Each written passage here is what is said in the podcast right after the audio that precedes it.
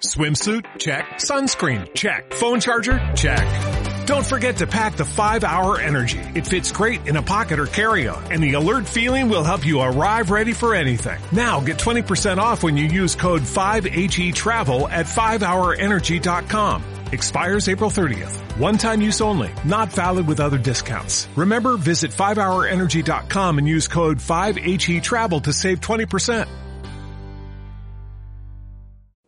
Buenos días, buenas tardes, buenas noches.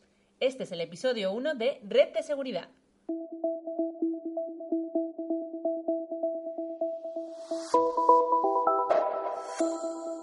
Bienvenidos enredados. Aquí estamos, Armand y Eva. Y en el programa de hoy empezaremos con un bloque de actualidad repasando las noticias más destacadas de las últimas semanas.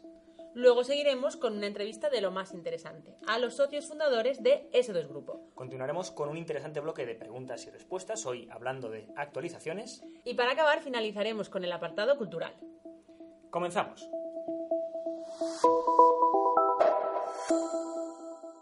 Empezamos con nuestro bloque de actualidad. Repasemos lo más importante que ha ocurrido durante el mes de mayo. WannaCry, el gran ciberataque de 2017. Parecía un viernes por la mañana más, pero la cosa se fue complicando y fuimos viendo y oyendo que algunas de las grandes empresas de nuestro país mandaban a sus empleados comunicados diciendo que apagaran sus equipos y se marcharan a casa. Parecía que era algo a nivel local, pero poco a poco fueron saltando noticias en más de un centenar de países con más de 200.000 equipos afectados. WannaCry ya no requiere presentación y nos ha puesto a todos más alertas si cabe. Es un ransomware que cifra todo el contenido del disco duro y luego además se propaga por la red mientras explota vulnerabilidades del protocolo Samba, utilizando para ello exploits de la NSA que fueron robados por un grupo de hackers llamado Shadow Brokers. Luego comentaremos en nuestra entrevista un poco más de este tema. Shadow Brokers, un grupo de hackers, anuncia que pondrá a la venta el conjunto de exploits de día cero que tienen a su disposición y todo a través de una suscripción mensual. Así es, después de todo lo ocurrido, Shadow Brokers ha hecho saber que tiene a su disposición muchos más exploits de la NSA. Y su magnífico plan es venderlos a través de una suscripción mensual. Algo muy habitual. Eso sí, el precio es algo más elevado que otras suscripciones mensuales a las que estamos acostumbrados. 21.000 euros al mes. Con esta suscripción, cada mes nos harían llegar un conjunto de exploits. El grupo ha comunicado que dispone de exploits para casi cualquier tecnología del mercado, desde navegadores hasta Windows 10 o incluso para dispositivos móviles.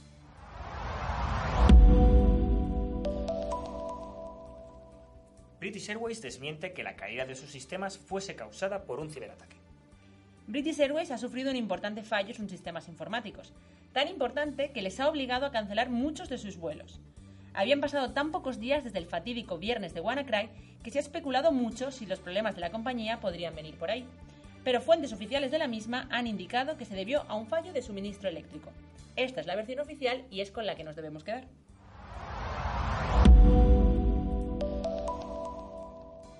Con 11 años da conferencias de ciberseguridad.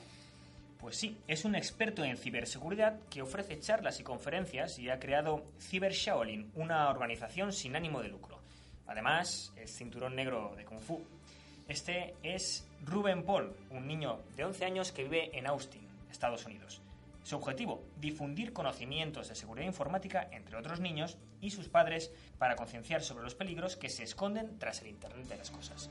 Quédense con su nombre porque seguro que vamos a oír mucho de él en los próximos meses y años. Y hasta aquí la actualidad. Seguimos con nuestro bloque principal y la entrevista.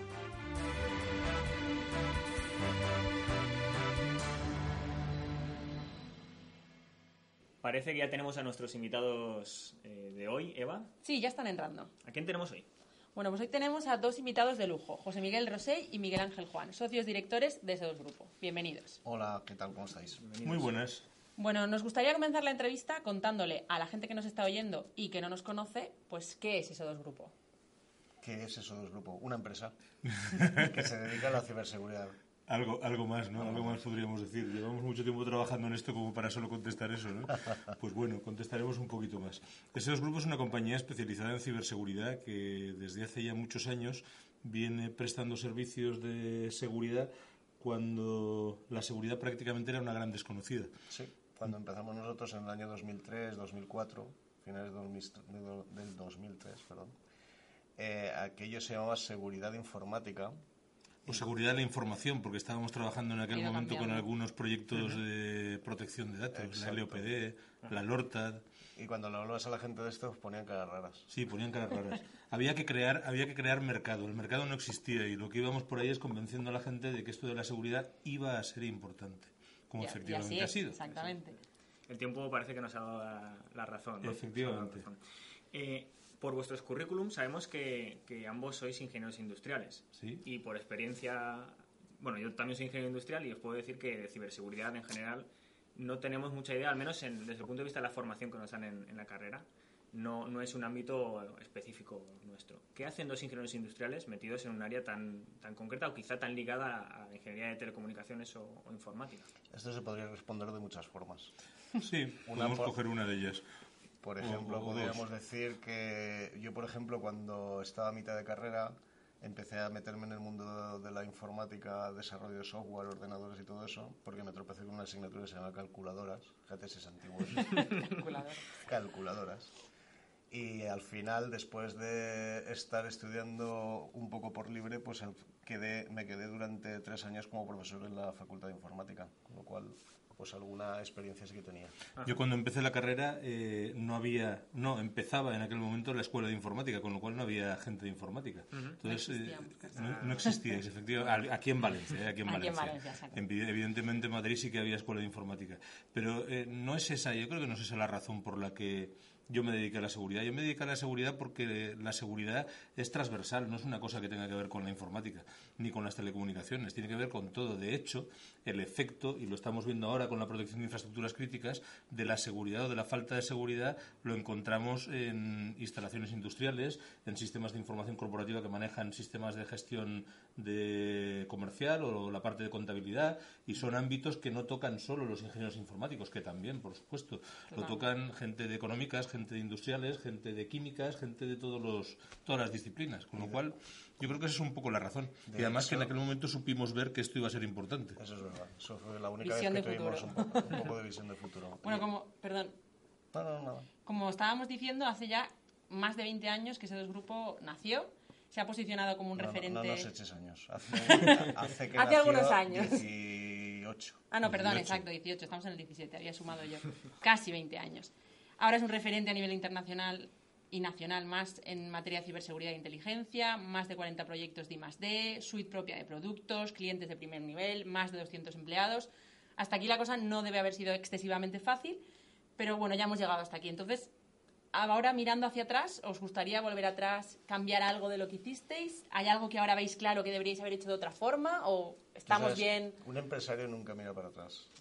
¿Por qué? por si acaso? ¿no? No, porque las decisiones las tomas, eh, por supuesto, con una estrategia, con un plan en la cabeza, pero también con las circunstancias que te Del rodean. momento, exactamente. Y en cada momento, pues tienes que adaptarte a lo que tienes. Yo siempre digo que el empresario es el que es capaz de hacer, sacar adelante un proyecto con menos recursos de los necesarios. Porque con los recursos necesarios lo hace cualquiera. Eh, y, yo añadiría que, hombre, evidentemente cuando miras atrás, eh, que yo estoy de acuerdo con Miguel, que no, no- un empresario por definición no, no mira atrás, pero si analizas un poco el- la- con perspectiva histórica lo que hemos hecho, evidentemente que hay algunas cosas que cambiaríamos, pero, pero yo creo que el- el- eh, lo importante es el balance de, lo- de las cosas que te han salido bien con las que te han salido mal. Y evidentemente en nuestro caso los números lo indican todo. Las cosas han salido bien. Con lo cual, en términos generales, yo diría que repetiríamos otra vez lo mismo con sus fallos y con sus aciertos, porque hay una cosa muy importante, y esto no se estudia en la carrera. De los fallos se aprende un montón. Exactamente. O sea, uno es, es lo que es con sus aciertos, pero con sus fallos, pero sin lugar a dudas. ¿eh? A lo mejor quitar esos fallos nos quitaría también de muchos otros triunfos claro. que hemos y, tenido. y a lo después. mejor fallaríamos ahora y los fallos de ahora serían mucho más gordos que los, que los que cometimos en su día. De hecho, cuando alguna vez hemos estado en charlas que hacen empresarios sobre, o directivos, grandes directivos, sobre su experiencia, es curioso, pero los mejores solo cuentan sus, Sus sus fallos, fra- sus sus fracasos. sus fracasos. Sí. Los, los éxitos ya lo sabe todo el mundo, ¿no? Cuentan lo demás. Como, como ya habéis comentado eh, durante la entrevista, es verdad que durante estos 20 años, o 18 años, Casi. casi 20 años, eh, el mundo de la ciberseguridad ha cambiado, ha cambiado mucho, ¿no?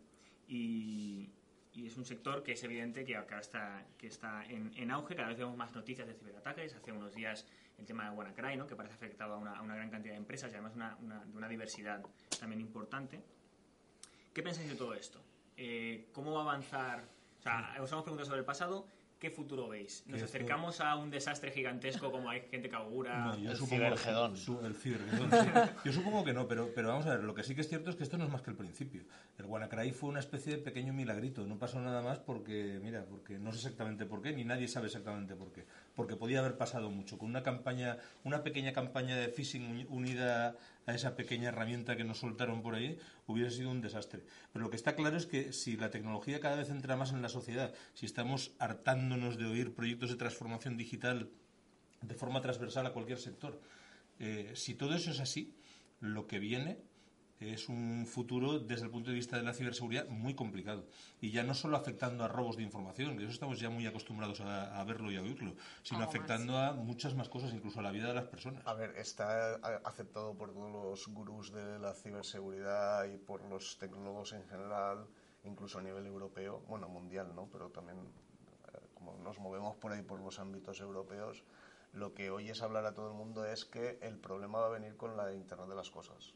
Es que ahí hay mucho más Ese va a ser el que problema. todavía lo no- que hemos no tenido hemos hasta visto. ahora no es nada comparado con todo lo que eso nos viene encima. Entonces va a hacer falta gente que sea capaz de copar con esos problemas, de, De ser hecho, capaz con, de tratarlos. con WannaCry decía Pepe que, que la gente, o sea, la vida de la gente puede correr peligro. Con WannaCry ya vimos que un montón de hospitales en, en Inglaterra y demás Cierto. tenían Pero ves, volviendo, Entonces, volviendo a la pregunta esta de qué hace un ingeniero industrial en un sitio como este, ya no solo es el ingeniero industrial, es el ingeniero Es industrial, todo, es el médico, es el economista, evidentemente los ingenieros informáticos y los de telecomunicaciones, pero somos todos, es la sociedad en su conjunto y por tanto cualquier disciplina, la cibersociedad tiene La- que ponerse las pilas, ¿no? efectivamente. Por nuestra parte, para este episodio 1 es suficiente con esto. Muchísimas gracias por acompañarnos. Muchas, Muchas gracias. gracias a vosotros. Si Muchas nos gracias a citáis, os atenéis a las consecuencias. ¿eh? Sin problema. Muchas gracias a los dos y hasta aquí nuestro bloque de, de entrevista. Pasamos ahora a la sección de preguntas y respuestas. Perfecto.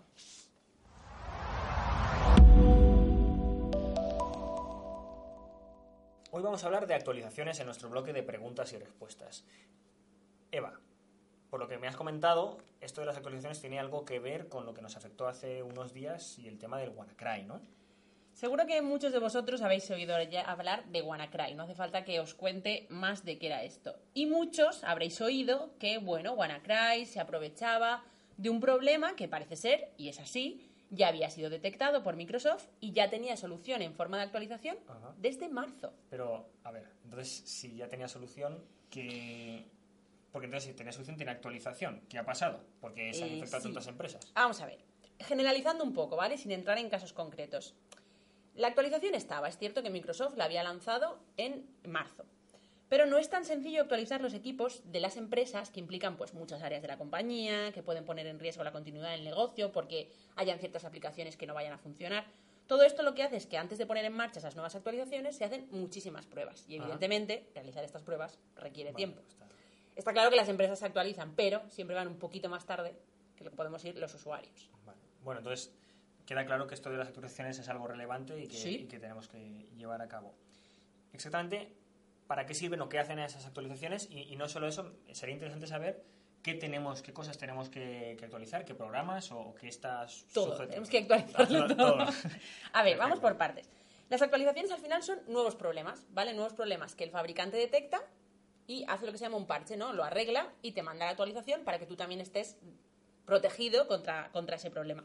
No siempre las actualizaciones, es cierto, que no siempre las actualizaciones es una mejora de seguridad. Puede ser una nueva funcionalidad, pero en cualquier caso es una buena noticia. Exacto. ¿Y qué es lo que tenemos que mantener actualizado? Bueno, pues cualquier dispositivo hay que tenerlo actualizado, empezando por los sistemas operativos. Si alguien tiene en casa un Windows XP, ha llegado el momento de cambiar de sistema operativo, comprarse un nuevo ordenador. ¿Vale? Pero ya no solo cambiar de sistema operativo a uno nuevo, sino pues hay que actualizar dentro de las versiones de Android, dentro de las versiones de Apple, dentro de las aplicaciones que tenemos en cada uno de ellos, los programas y sobre todo el antivirus. El antivirus siempre hay que tenerlo actualizado. Me da igual el que sea, pero un antivirus sin actualizar es un antivirus inútil. Y si no actualizamos, ¿a qué nos estamos exponiendo? Bueno, pues si no actualizamos, estaríamos dejando sin solucionar algunos fallos que ya se han detectado, con lo cual los malos saben que esos fallos están ahí. Existen. Exactamente. Nuestros dispositivos al final serían vulnera- vulnerables y esto podrían aprovecharlo perfectamente los ciberdelincuentes para infectarnos. Además, tengamos en cuenta que para los para las personas de a pie, digamos, para los ciudadanos de a pie, tenemos una opción muy buena que es actualizaciones automáticas.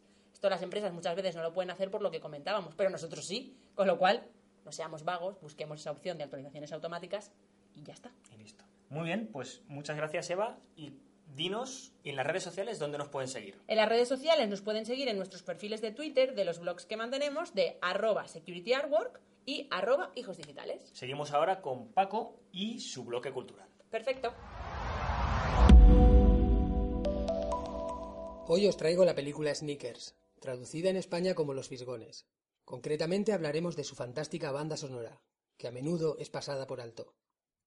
De la banda sonora de Sneakers se encargó el compositor James Horner, conocido por su trabajo en películas como Braveheart, Alien, Titanic o Avatar, entre muchas otras.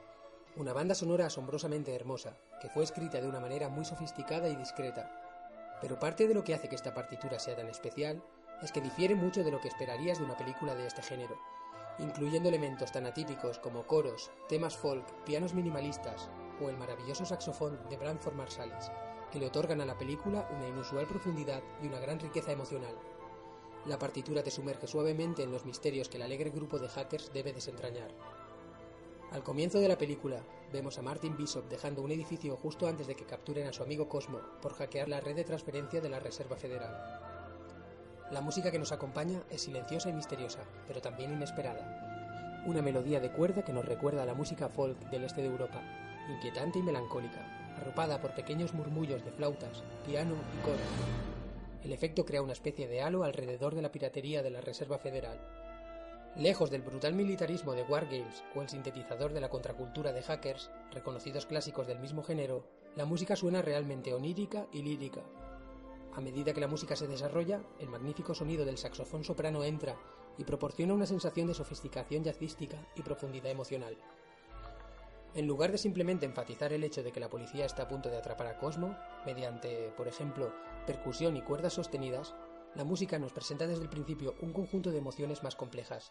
Hay algo melancólico en el aire, algo lamentable. Comenzamos a entender la relación entre Cosmo y Martin, de una manera que se perdería completamente si la música solo reforzara lo que ya está claro en la pantalla. Además de aportar misterio a las escenas, la música sutil y minimalista de Horner también subraya las ideas de la película sobre la tecnología informática. Al final, Cosmo expone su visión del futuro. El mundo ya no está dirigido por las armas, ni por la energía, ni por el dinero. Es dirigido por unos y ceros, es dirigido por pequeños fragmentos de datos. En la densa textura de Horner las notas repetidas y uniformes se sienten como esos pedacitos de datos, los unos y los ceros, que están en el corazón del drama de la película. Las elecciones de un compositor de cine pueden reforzar el drama en la pantalla o pueden moverse en sentido contrario. Siempre he sentido que la mejor música para cine es la que consigue ambas cosas, enfatizar la historia de la pantalla, por supuesto, pero también crear su propia historia paralela. Y esto es exactamente lo que nos ofrece James Horner en la película Sneakers.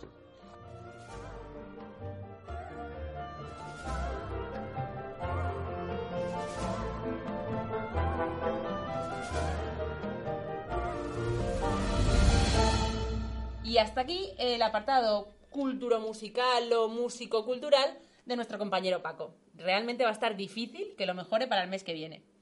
Y en fin, queridos enredados, esto ha sido todo por ahora. Hermano, ¿algo más que decir? Mm, Casi, casi todo lo tengo ya. Solo una cosa más. Dime. Para nuestros enredados, recordad, hasta el próximo episodio seguid dentro de nuestra red de seguridad. Hasta el mes que viene.